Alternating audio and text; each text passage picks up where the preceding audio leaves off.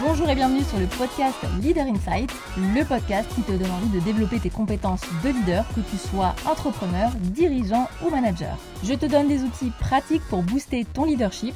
Je suis Audrey, vulgarisatrice scientifique sur la chaîne YouTube La Psy qui parle et aussi consultante en leadership pour dirigeants et managers. Ma mission, c'est de partager ma passion pour la psychologie appliquée au leadership et au management. Alors j'espère que dans cet épisode, tu trouveras ce que tu es venu chercher et bien plus encore. C'est parti pour un nouvel épisode et cette semaine, je reçois Hubert Chenu. Alors Hubert est expert en cybersécurité, il est aussi le cofondateur de CNC Expertise, une entreprise qui fait de l'expertise pour des compagnies d'assurance, notamment quand il y a des incidents de type cyberattaque. Alors avec Hubert, on se connaît un petit peu puisqu'on a fait ensemble des vidéos sur sa chaîne YouTube CNC euh, Expertise et euh, on vous parle de plusieurs thématiques de pont qu'il y a entre euh, l'ingénierie sociale, à savoir la façon dont on va manipuler les personnes pour les inciter à faire des choses qu'ils ne feraient pas naturellement, comme par exemple donner des informations confidentielles ou euh, cliquer sur des boutons ou ouvrir des documents informatiques qui vont évidemment permettre aux pirates de prendre possession des données d'une entreprise. Dans cet épisode, Hubert va nous présenter les trois catégories de problèmes en cybersécurité. Vous allez aussi avoir évidemment des conseils pour savoir comment éviter de se faire euh, hacker, de se faire attaquer, quel type de technique vous pouvez mettre en place en fonction de la taille de votre entreprise, parce qu'effectivement, quand on est une start-up ou une multinationale, bah, on n'a pas forcément le même budget. À un moment donné, il parlera de PSSI, ça signifie tout simplement politique de sécurité. On parlera également aussi de la manière dont on doit communiquer auprès de son équipe en cas euh, d'attaque. Vous verrez aussi que je vais poser une question à la fin. Pourquoi la police n'intervient pas dans les situations de piratage informatique? Et maintenant, je laisse place à ma conversation avec Hubert. Bonjour Hubert. Bonjour Audrey. Eh ben, écoute, bienvenue sur mon podcast. Je suis ravie que tu aies accepté euh, de venir échanger avec moi aujourd'hui. Bah, merci de m'inviter, c'est très sympa. Je suis très content d'être là.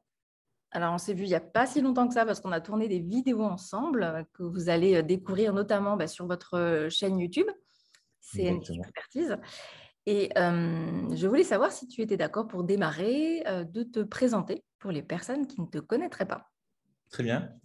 Donc, moi, c'est Hubert Chenu.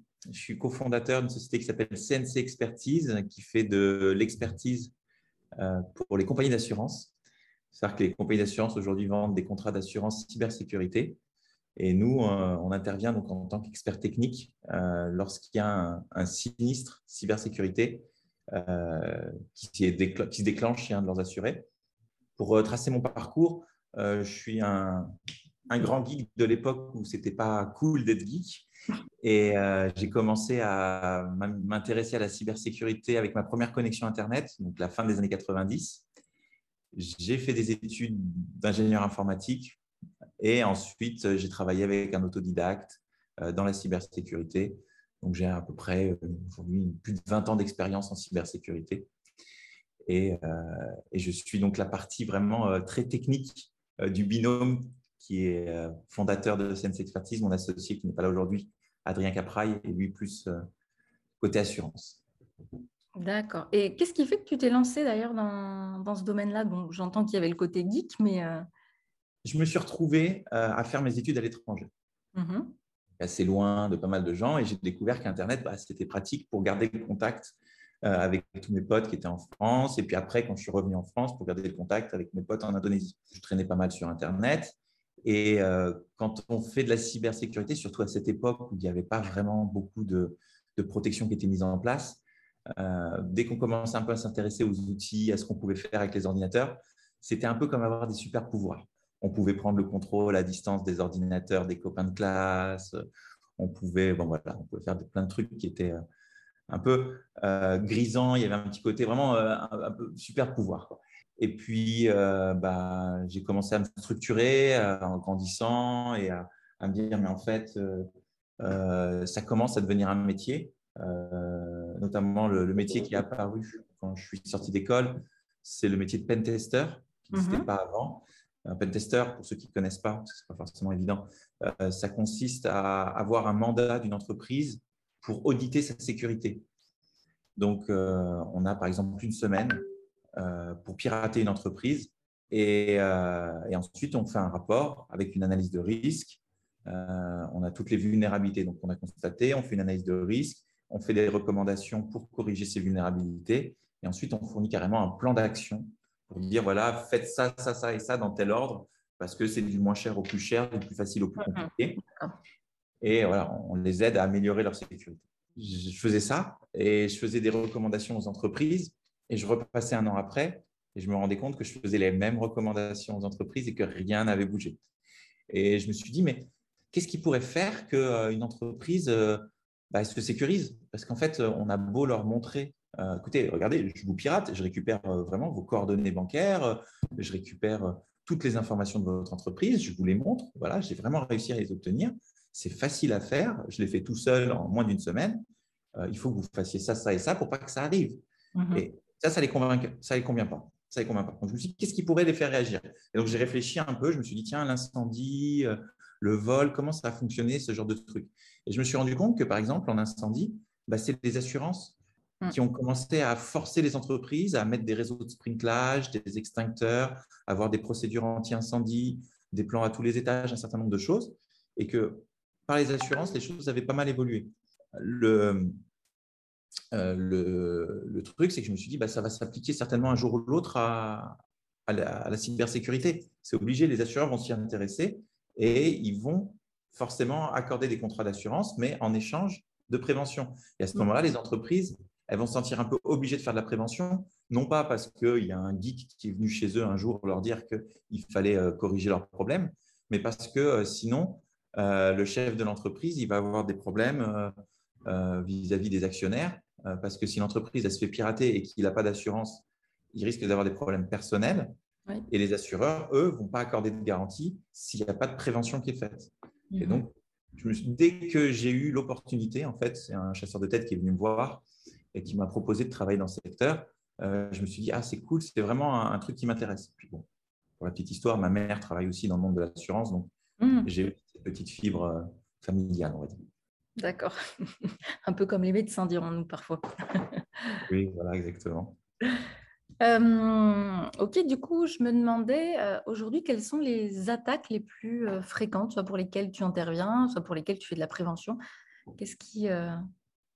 Alors, il y a, je, refais vite fait le, petit discours, j'aime bien le, faire. Il y, a, en général trois types de, gens malveillants sur Internet. En fait, on parle de cybersécurité, c'est un petit abus de langage. On devrait parler de cybersureté, parce qu'on a affaire à des, êtres malveillants et pas des, accidents de la vie, mais vraiment des, gens qui sont volontairement euh, malveillants. Mm. Et euh, on les classe en trois catégories, ces gens malveillants. Euh, il y a d'un côté tout ce qui va être espionnage étatique, euh, ils ne vont pas faire beaucoup de dégâts, ils vont surtout exfiltrer des données, ils vont être très discrets. Voilà, nous, on ne les croise pas. Il euh, va y avoir tout ce qui est euh, mafia, mhm. qui est là pour faire de l'argent, qui est là pour rançonner, pour faire du déni de service, pour faire de l'arnaque, de la fraude, ce genre de choses. Eux, c'est 98% des dossiers qu'on traite.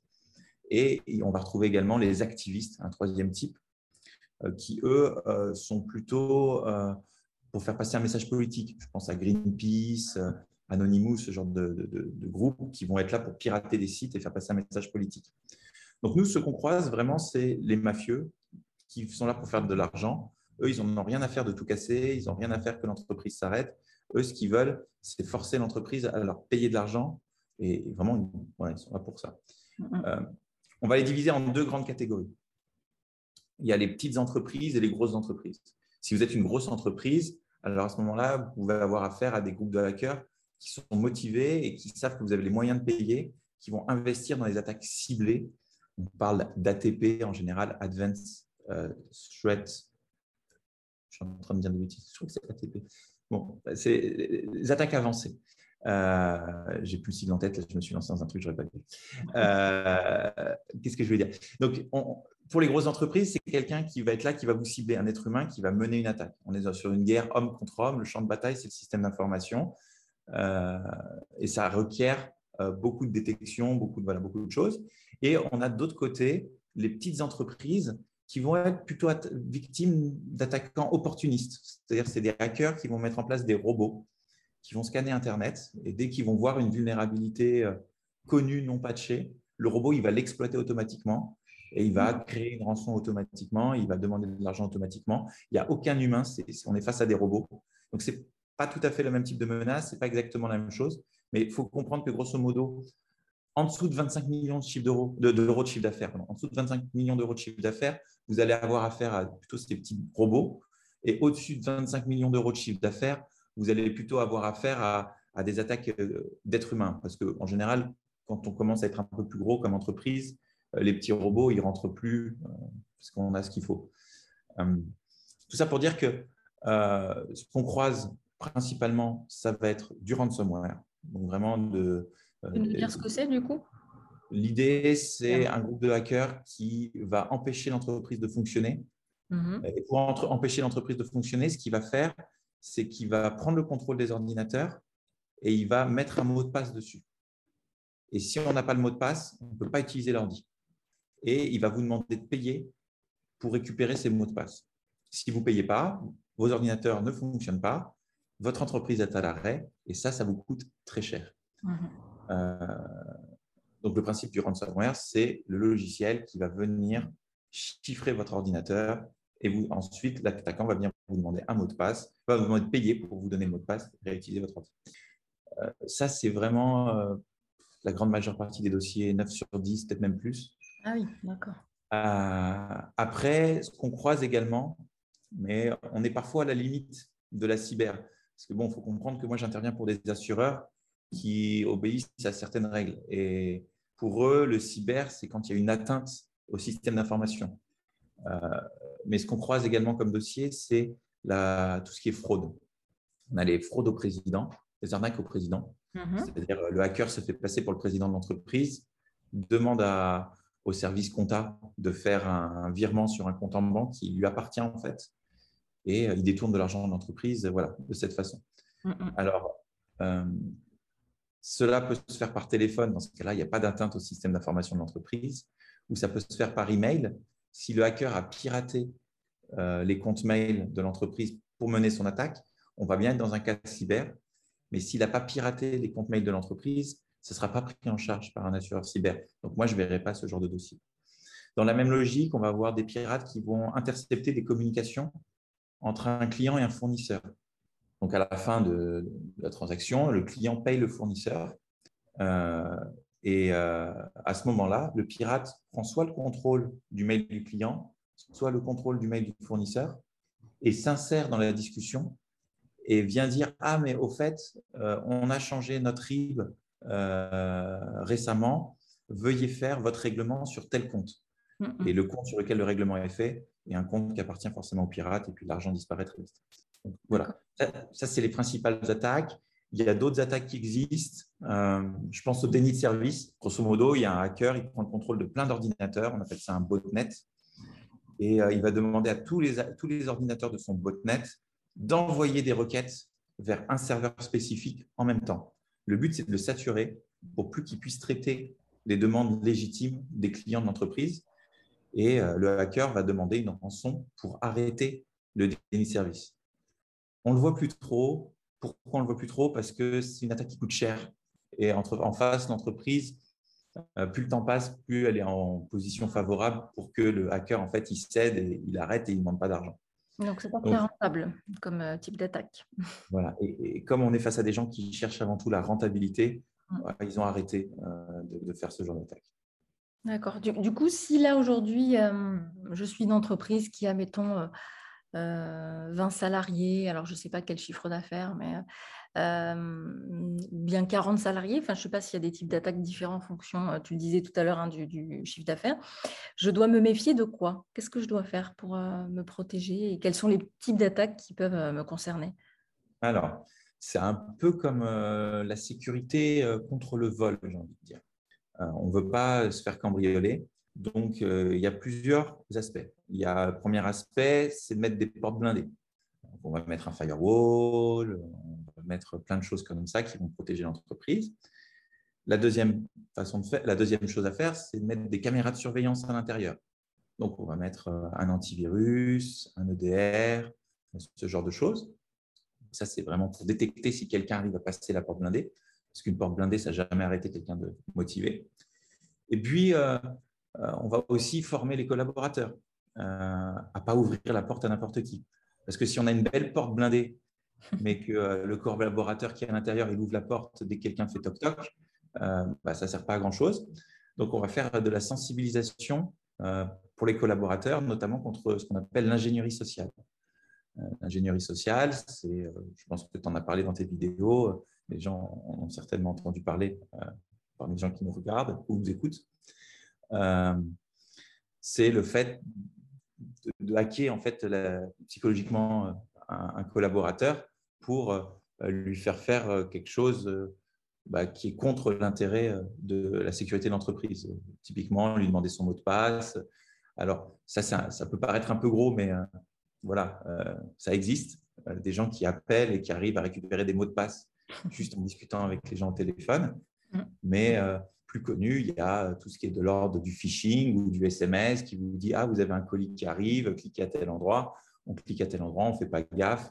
Selon les cas, soit le, pirate peut prendre le contrôle de, la machine, soit il vous réoriente vers une page où il vous demande votre nom d'utilisateur et votre mot de passe pour continuer et euh, certaines personnes rentrent le nom utilisateur et le mot de passe et euh, le hacker récupère tout ça.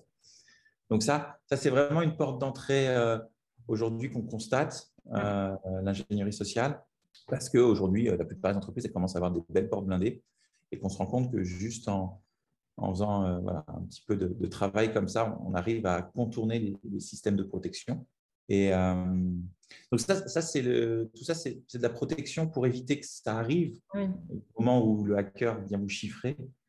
Après, il y a euh, toutes les mesures qui servent à récupérer le système d'information au plus vite. En fait, il y, a un, il y, a un, standard américain qui est assez connu qui s'appelle le NIST, euh, en fait, le framework du NIST, on appelle ça, qui divise en cinq catégories la sécurité il y a toute la capacité à faire un inventaire, savoir qu'est-ce que mm. j'ai comme ressources, qu'est-ce que j'ai comme vulnérabilité, connaître mon système d'information.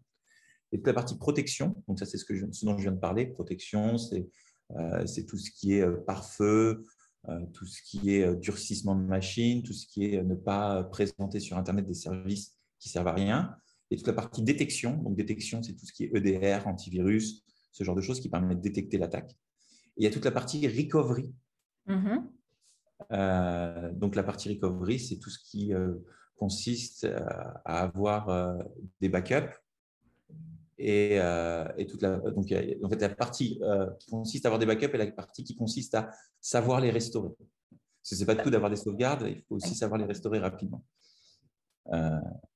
et donc, donc ouais, pour avoir une sécurité vraiment complète, il faut adresser l'ensemble de ces sujets. Et donc, il y a des facteurs techniques, mais il y a aussi des facteurs humains qui sont à prendre en considération parce que bah, le système d'information, il est opéré par des êtres humains. Donc c'est vrai que c'est ce qu'on voit de plus en plus et ça fait partie des formations euh, que je donne, hein, cette idée de participer à renforcer la sécurité, notamment euh, par le facteur humain. Mais, euh, je, trouve ça d'ailleurs très pertinent, j'en profite, je te fais un peu de pub. je trouve ça très pertinent que ce soit quelqu'un qui a un background de psychologue qui fasse cette prévention contre le phishing. Parce que généralement, c'est fait par des techniciens. Mm-hmm. Et en fait, ce n'est pas un problème technique, c'est vraiment plus un problème psychologique, je pense. Et je pense que le fait d'avoir un background de psychologue pour faire ce genre de formation, enfin, je trouve ça hyper pertinent personnellement, en tant qu'expert technique. D'accord, bah, je te remercie. Et euh, maintenant, imaginons que je viens de lancer une start-up comment je peux faire? Parce qu'alors là, on est beaucoup quand même, tu, le sais comme moi, dans l'ère du télétravail, l'émergence de, l'ère du télétravail, donc potentiellement plus de risques aussi. Comment je peux faire? Donc, si je, voilà, je suis CEO d'une start-up, j'ai, je sais pas moi, 5, 6 collaborateurs pour travailler on va dire en toute sécurité, en sachant que j'ai peut-être pas les moyens de me payer des assurances ou des expertises, etc. Qu'est-ce que je peux faire? Ça peut être aussi à titre préventif en termes de. Oui. Si, je suis un, jeune entrepreneur qui démarre, ce qui m'est arrivé il n'y a pas si longtemps que ça, avec plusieurs reprises, euh, moi, ce que je conseille, et ce que personnellement euh, j'ai fait, c'est de commencer dans le cloud déjà. c'est en termes d'infrastructure, ça coûte moins cher, le coût d'entrée est moins élevé et on reporte une grande partie de la sécurité chez Google, chez Amazon, chez Microsoft ou un autre. Mais on reporte le problème chez des gens qui sont plutôt réputés sachants en cybersécurité. Pour tout ce qui est voilà, bureau physique, quand on commence à avoir quelques collaborateurs, moi, ce que je conseille, c'est d'avoir déjà un pare-feu qui est bien configuré, m'assurer que les machines ne sont pas accessibles depuis Internet et avoir donc mes postes de travail en local. Et puis, souvent, il y a un serveur qui sert de euh, serveur de partage de fichiers. On appelle ça un NAS. Euh, très souvent, on a voilà, un, partage réseau, on appelle ça. Euh, donc ça, ce partage réseau, moi, je conseille de le sauvegarder dans le cloud. Si on est une petite entreprise, moins de 10 postes, il y a des solutions qui sont quasiment gratuites. je pense à Vim notamment, que, qui a une, solution pour, pour faire des sauvegardes pour moins de 10 postes, c'est gratuit. Euh, après, c'est une façon pour eux d'attraper des clients, parce que quand les entreprises grossissent, après, ils commencent à payer. Mm. Complètement gratuit, mais bon, on va dire qu'au début, ça ne coûte pas d'argent. Euh, et moi, je commencerai comme ça avec le cloud. Euh, des bons backups, c'est vraiment le qui est essentiel au début, parce que on ne peut pas vraiment empêcher les attaques. Enfin, si, mm. Normalement, vous ne devriez pas être ciblé quand vous démarrez par quelqu'un qui, est motivé et qui vous en veut à vous directement. Ça peut vous arriver, mais normalement, ce n'est pas le cas. C'est plus des robots, donc euh, il faut bien faire ces mises à jour. C'est pour éviter tout ce qui est du type robot. Mhm. Et avoir un, un, pare-feu, mais surtout des bonnes sauvegardes. Un antivirus à jour, des mises à jour sur les machines. Et vraiment, j'insiste, des sauvegardes déconnectées. Parce que le jour où vous prenez une attaque ce qui est possible, surtout vous n'avez pas forcément les moyens de vraiment euh, faire un gros bunker, euh, bah, dans ce cas-là, vous avez vos sauvegardes, vous restaurez vos données et euh, au pire, vous perdez deux, trois jours d'activité. pour une startup, une petite entreprise, c'est des coûts qui sont encore acceptables, on va dire. Mm, mm. Et au niveau des mauvais réflexes, je dirais, euh, alors là, je dirais toute entreprise euh, confondue, qu'est-ce que tu vois, toi, parce que tu interviens aussi en réponse à incident, euh, mmh. qu'est-ce que tu vois en termes de comportement à risque ou de comportement qui aurait généré ben, justement des attaques? Je ne vais pas parler de toute la partie psychologie, parce que ça, c'est vraiment ton volet et je te laisserai en, en parler, parce que tu en parles beaucoup mieux que moi. Je vais me contenter des aspects un peu plus techniques. Euh, et quelques aspects humains peut-être qu'on n'aurait pas évoqués euh, auparavant. Euh, oui, quand même, il y a un truc qui me vient à l'esprit. c'est une erreur classique, c'est de dire je m'y intéresse pas. Je prends un prestataire et lui, il sait, il va tout faire pour moi et moi, je m'y intéresse, mais pas du tout. Ça demande un effort intellectuel, ça demande un peu de temps de s'intéresser aux choses, je le conçois. Mais je pense que quand on est chef d'entreprise, bah, la sécurité de son entreprise, euh, c'est quand même quelque chose d'assez primordial. Euh, si l'activité s'arrête suite à une attaque cyber, parce que c'est vraiment le risque qu'on a, hein, c'est un arrêt de l'activité de l'entreprise. En tant que chef d'entreprise, on se doit de prendre ça très au sérieux et pas de se contenter de refiler le bébé à un prestataire. Euh, j'ai vu des entreprises, je ne citerai absolument pas, même sous la torture, qui avaient 100% de leur chiffre d'affaires qui était fait en ligne et qui n'avaient pas d'informaticiens dans les équipes de l'entreprise. Tout était sous-traité à des prestataires. En revanche, ils avaient des juristes qui étaient là pour revoir les contrats. Et... Mais ce problème, c'est que les juristes, ce pas des informaticiens et ils ne savent pas, euh, il y a des trous dans la raquette en termes de sécurité qui sont énormes et ils pensent qu'ils ont blindé les contrats à droite à gauche. Mais non, il leur manquait un prestataire euh, qui faisait euh, une partie du travail qui était en fait la mise à jour euh, des machines.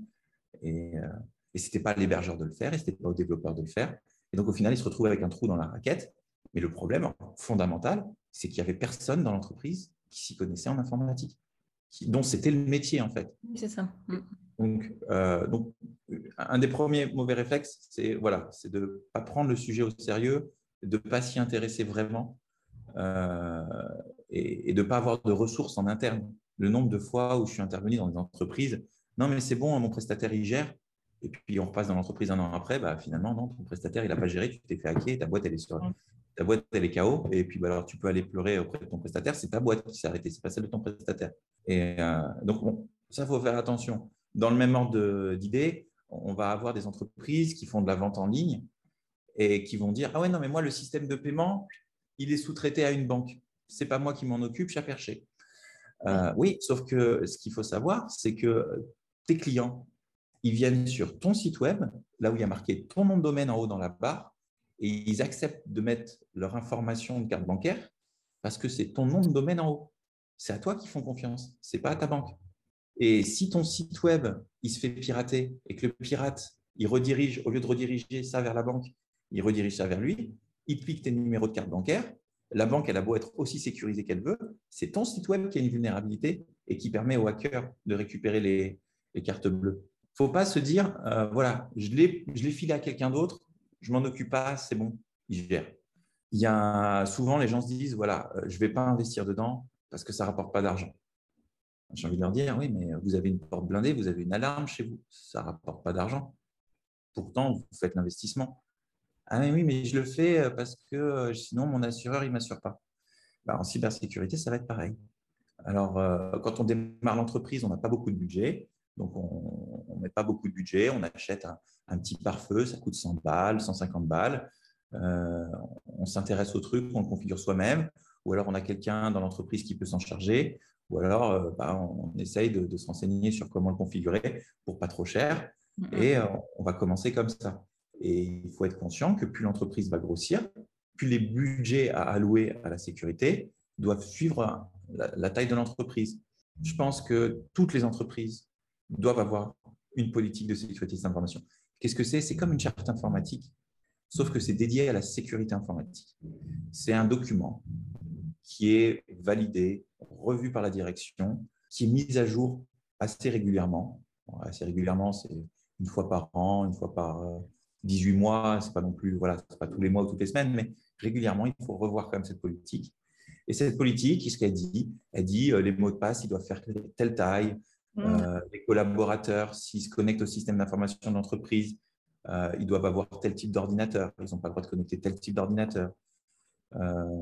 les comptes à privilèges, on, on, les revoit tous les X temps. On s'assure que les gens sont bien toujours dans l'entreprise.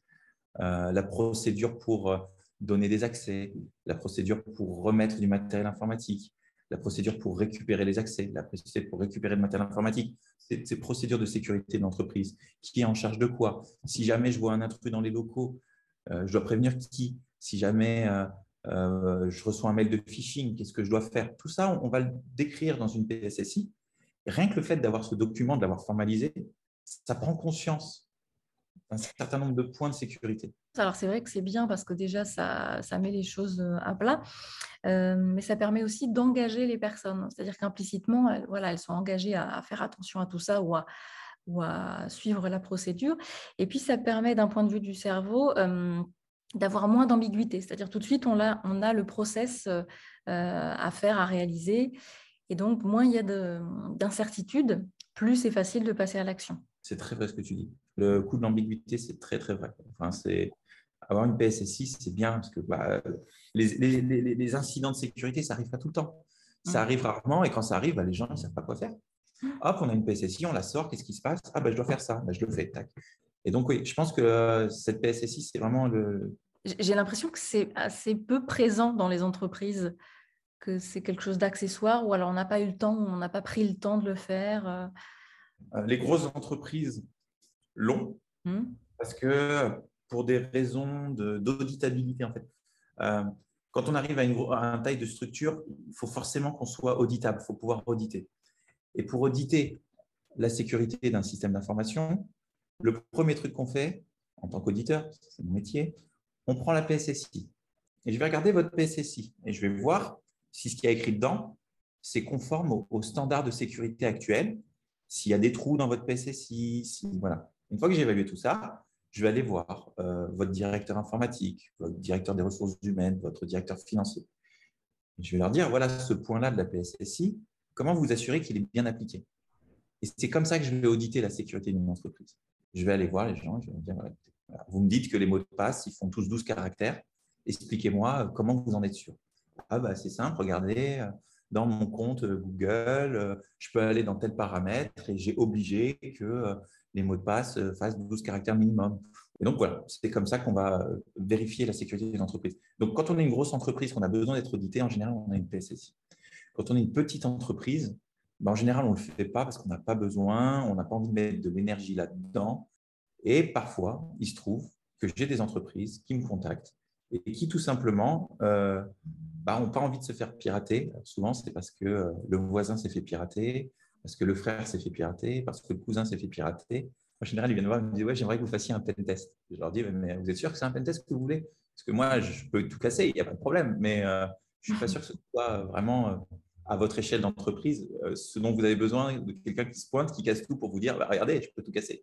Non. en général, je les, je oriente et je leur dis Moi, ce que je vous conseille vraiment, c'est de commencer par rédiger une PSSI.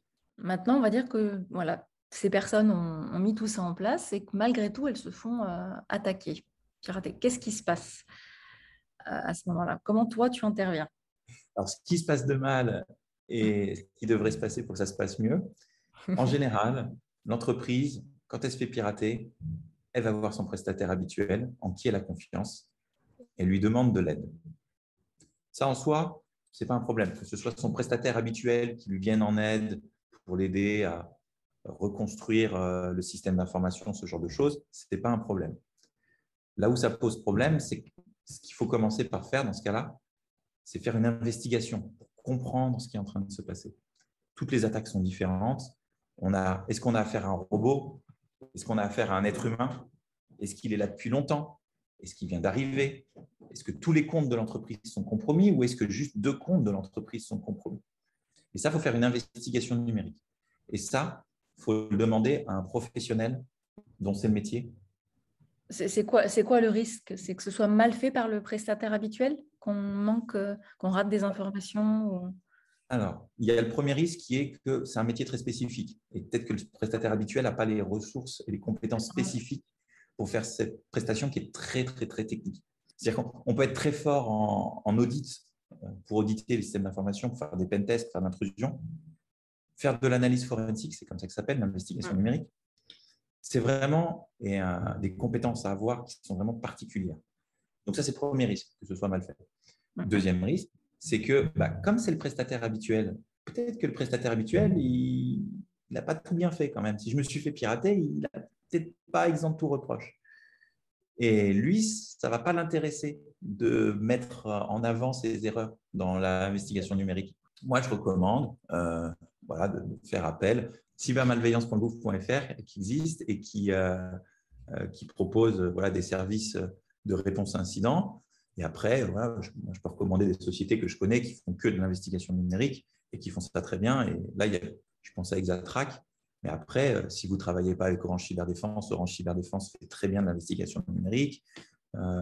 et puis, il y a des sociétés comme plus internationales, comme Mendiant, CrowdStrike, si vous êtes des entreprises un peu plus grosses, qui peuvent également euh, intervenir sur ce genre de prestations et dont c'est la spécialité.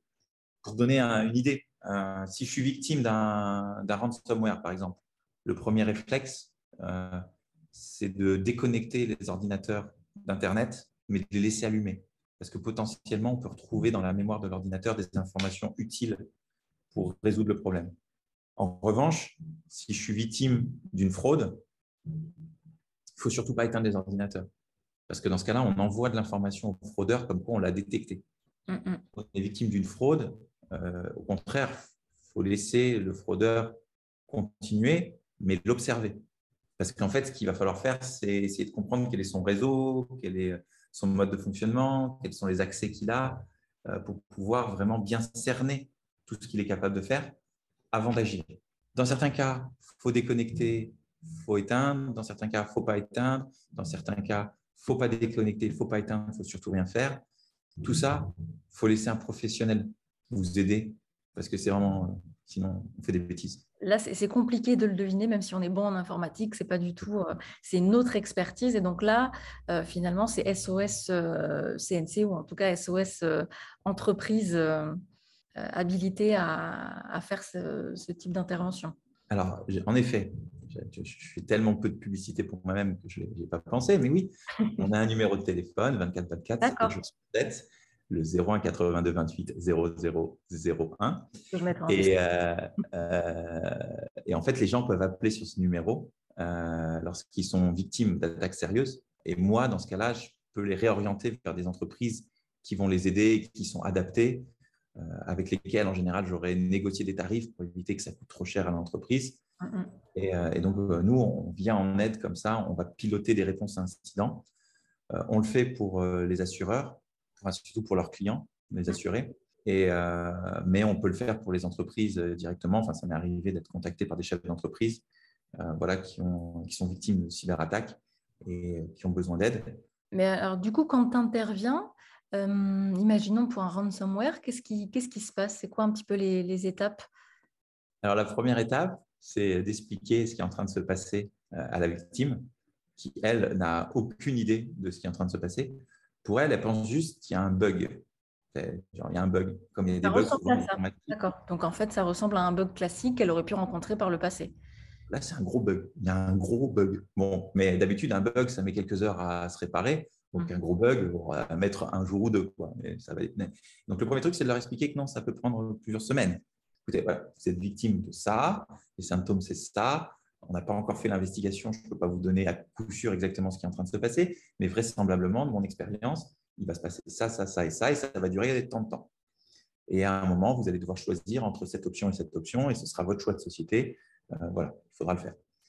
Et une fois que bon, on a bien expliqué tout ça, qu'on a mis en place, voilà, euh, ils sont clairs, on va faire de l'accompagnement, l'accompagnement technique. L'accompagnement technique, c'est ce qui est investigation, euh, reconstitution des données, euh, reconstruction du système d'information. Euh, voilà, tout ça, ça c'est les aspects techniques.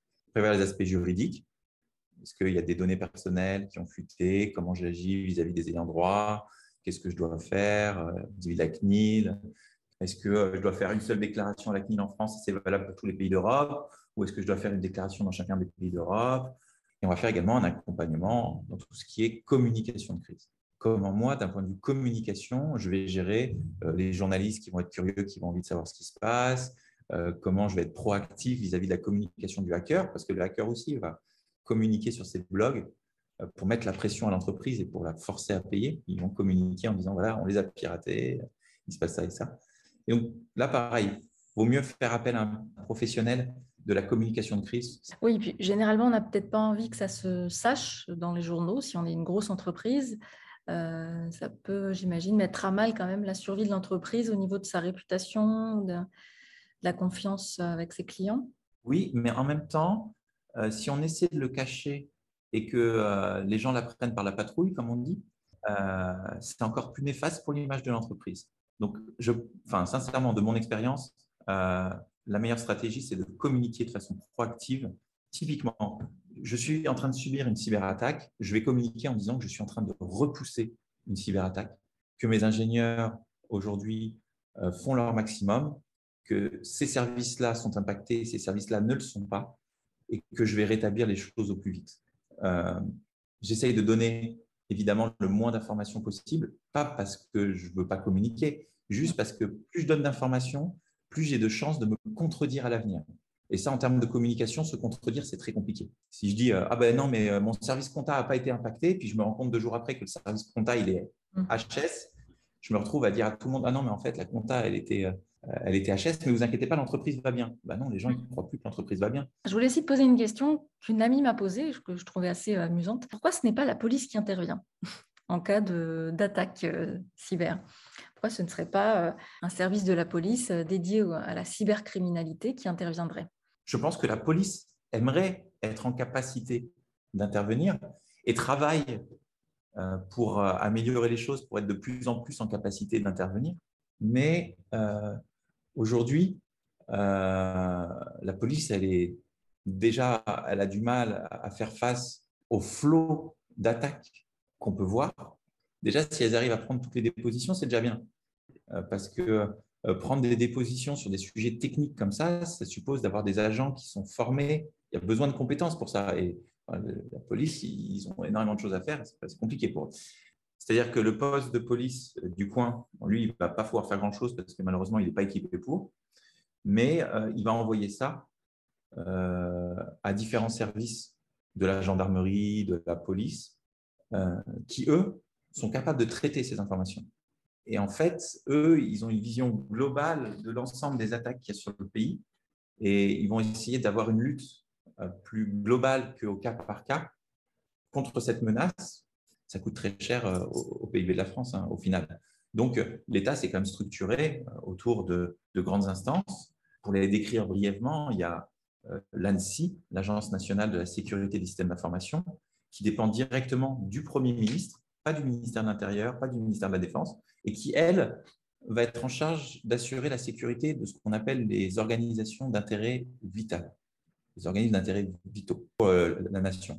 Donc, c'est tout ce qui est l'énergie, le transport, euh, la santé, euh, tous ces trucs qui, euh, si ça se fait pirater et que ça tombe à genoux, ça va poser des sérieux problèmes pour les habitants de la France.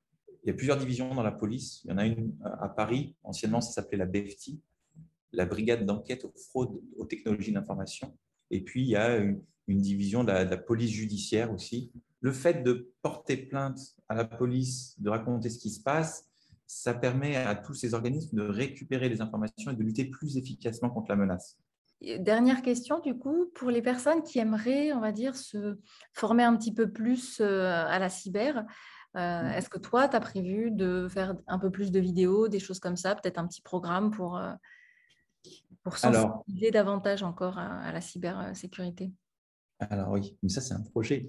D'abord, on a des formations qu'on nous mm-hmm. donne, mais c'est plus pour les entreprises euh, qui peuvent nous contacter. On a 11 modules de formation euh, sur la cybersécurité où euh, ben voilà, on, explique la sécurité réseau, la sécurité applicative, les différents types d'audits, qu'est-ce qu'une PSSI, à quoi ça sert. Enfin, on peut rentrer vraiment dans les détails. Et j'espère d'ici la fin de l'année pouvoir mettre en ligne des vidéos de formation avec un, un, support papier. On a des petits livrets de formation qu'on mm. enverra en plus, ce qui permet d'avoir un petit pense-bête avec soi. En attendant, euh, les gens qui veulent se former en ligne, euh, je recommande vraiment d'aller sur le, euh, le MOOC de l'ANSI qui s'appelle secnumacademy.gouv.fr. Je mettrai ça aussi en description. Hein. honnêtement, c'est très bien fait. Je recommande à tout le monde de le suivre en première approche. Ça permet quand même de dégrossir pas mal de choses et démystifier pas mal de choses autour de la cybersécurité. Et après, si vous voulez approfondir, on est là, on a des modules de formation, on a des trucs plus solides. Ok, je vais mettre tout ça aussi euh, en description. Euh, bah, écoute, c'est top là le, futur projet que tu as euh, de, créer un e-learning en fait. Hein, c'est ça, hein, c'est des e-learning de vulgarisation cyber destiné à tous, si, si, je comprends bien. En tout cas, oui, j'ai écrit un livre aussi. Et oui, que je conseille. Ah oui, qui est très bien. Euh, je ne l'ai pas terminé encore. Et on, peut le trouver où, ton livre? On le trouve partout, euh, Fnac, euh, je pense. Enfin, J'espère qu'il est encore publié, ça fait deux ans que je l'ai écrit. Pour les non-experts, c'est quand même assez, enfin, très accessible. Mais en tout cas, je te remercie beaucoup. Toutes ces informations très, très précieuses. Je vais essayer de faire un petit, peut-être aussi un petit récap que je mettrai en description. on va voir, parce que tu nous as donné plein d'informations importantes. Donc, je mmh trouverais ça dommage de ne pas, de pas les rassembler. Voilà, est-ce que tu veux rajouter un petit mot, quelque chose qui te paraît important à dire bah, euh, non, bah, merci beaucoup d'abord de m'avoir reçu. C'est vraiment euh, très gentil à toi. Et puis, euh, bah, j'ai hâte que nos vidéos qu'on a fait ensemble mmh. soient publiées. Je ne sais pas si elles sont publiées avant ou après ce podcast. Mais en tout cas, j'invite les gens à, à regarder la collaboration entre CNC Expertise et, la psy qui parle. Donc, abonnez-vous à la chaîne YouTube CNC Expertise. Vous allez voir les vidéos ou vous allez les découvrir très prochainement. En tout cas, ça, c'est dans les hum, starting blocks, si je puis dire. Et abonnez-vous aussi à la psy qui parle. Merci Hubert. Je te souhaite une très belle journée et puis à bientôt. Et voilà maintenant l'épisode est terminé, mais si tu as envie d'en savoir plus sur ce qu'est le piratage psychologique et comment les hackers s'y prennent pour euh, nous influencer, eh bien je t'invite à aller sur ma chaîne YouTube qui s'appelle La Psy qui parle.